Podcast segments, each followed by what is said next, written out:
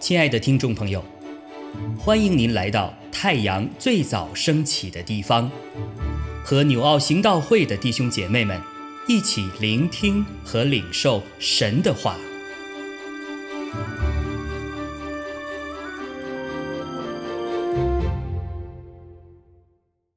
希伯来书十章二十六到三十九节。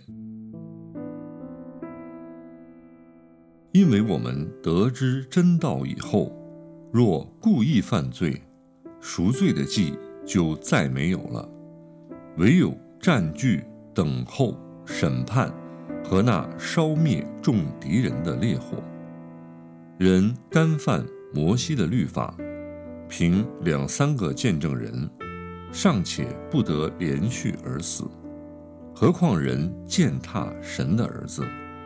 将那使他成圣之约的血当作平常，又亵慢施恩的圣灵，你们想，他要受的刑罚该怎样加重呢？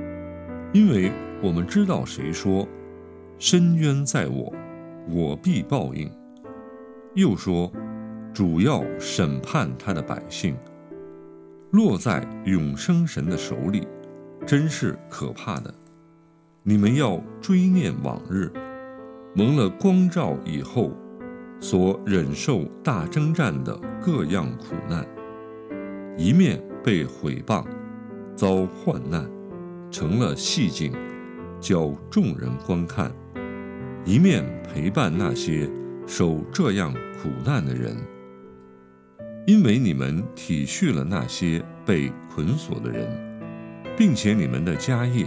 被人抢去，也甘心忍受，知道自己有更美长存的家业，所以你们不可丢弃勇敢的心，存这样的心，必得大赏赐。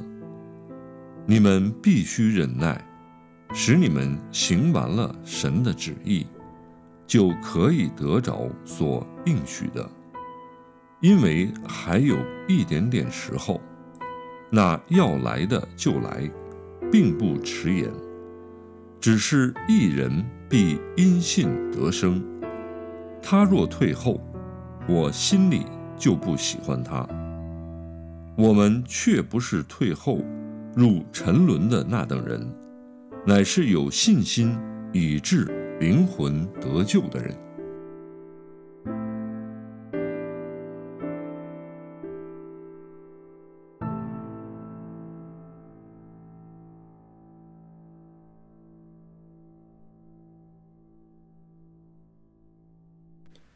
弟兄姐妹们平安。今天早上我们的 Q T 经文是在希伯来书的十章二十六到三十九节。在今天的经文中，希伯来书的作者给到他的读者一个非常严厉的警告。我们都知道，希伯来书是特别写给当年那些犹太人基督徒的。他们其中有一些人因为受到了很多的逼迫，正如在三十三到三十四节中所描述的，被毁谤、遭患难。甚至家业被人抢去，被监禁捆锁，如同保罗在《使徒行传》中所经历的那样。所以，的确有一些人，他们受不了了，也失去了信心，想重回犹太教。但是，作者提醒他们，除了基督，别无救赎。因为我们得知真道以后，若故意犯罪，赎罪的祭就再也没有了。我们新约的基督徒，不用再像旧约的以色列人那样。一天又一天，一次又一次的献祭赎罪，我们只需要一次将耶稣基督献上，就永远的被除罪、被赦免。但是反过来说，我们也只有这样一次机会，我们也只能够献这一个祭。我们不能够将耶稣基督重钉十字架，我们也不能够按着自己的意思换一个别的方式、别的祭物来献上，这是万万不可的，是神所不可以接受的。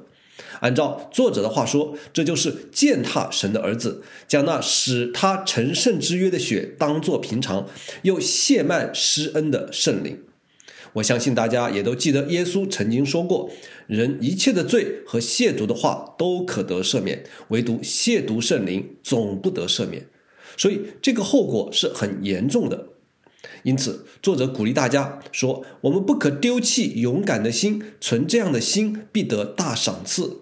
我们必须忍耐，等我们行完了神的旨意，就可以得着所应许的。勇敢、忍耐、行完，这就是作者对初代教会的犹太基督徒所发出来的期许。同样，我相信这几个关键字也是对我们今天的基督徒的期许。我们今天的基督徒。”特别是我们在纽澳地区的基督徒，我们必须承认，我们没有像初代教会的基督徒那样经历那么大的逼迫，甚至有付出生命代价的风险。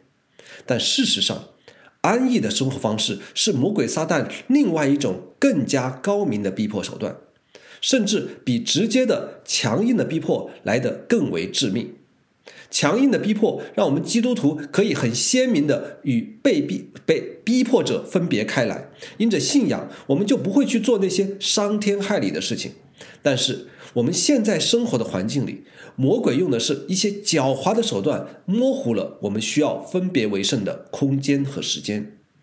在我们需要聚会的时间，世人选择的是宴乐；在我们需要服侍的时间，世人选择的是赚钱。在我们需要读经祷告的时间，世人选择的是职业上的努力上进。当然，这些事情没有一件是错的事情，也没有一件是不好的事情。唯一的问题就是，当这些事情挤占了我们本应该分别为圣、献给神的时间和空间的时候，我们不以为意，我们感觉不到这是逼迫，我们理所当然，我们没有丝毫的负罪感。我们的属灵生命就在这不知不觉中随流失去而不自知。所以弟兄姐妹们，神说他若退后，我心里就不喜欢他。在这世界的洪流中，基督徒的生命不进则退。若没有勇敢忍耐的态度，就无法行完神的旨意。在这里，我给弟兄姐妹们一个小小的贴士。我们不需要一次性立一个很大的志向，下一个很大的决心，但是你仍然可以选择一个小小的属灵操练，可以是 Q T，可以是祷告会，可以是读经的分享，可以是 R P G，只要你定义坚持下去，我相信在你的坚持和忍耐中，神必然加添你力量，神必然强健你属灵的肌肉，神也必然让你经历到他的信实与美善。愿神亲自带领大家，阿门。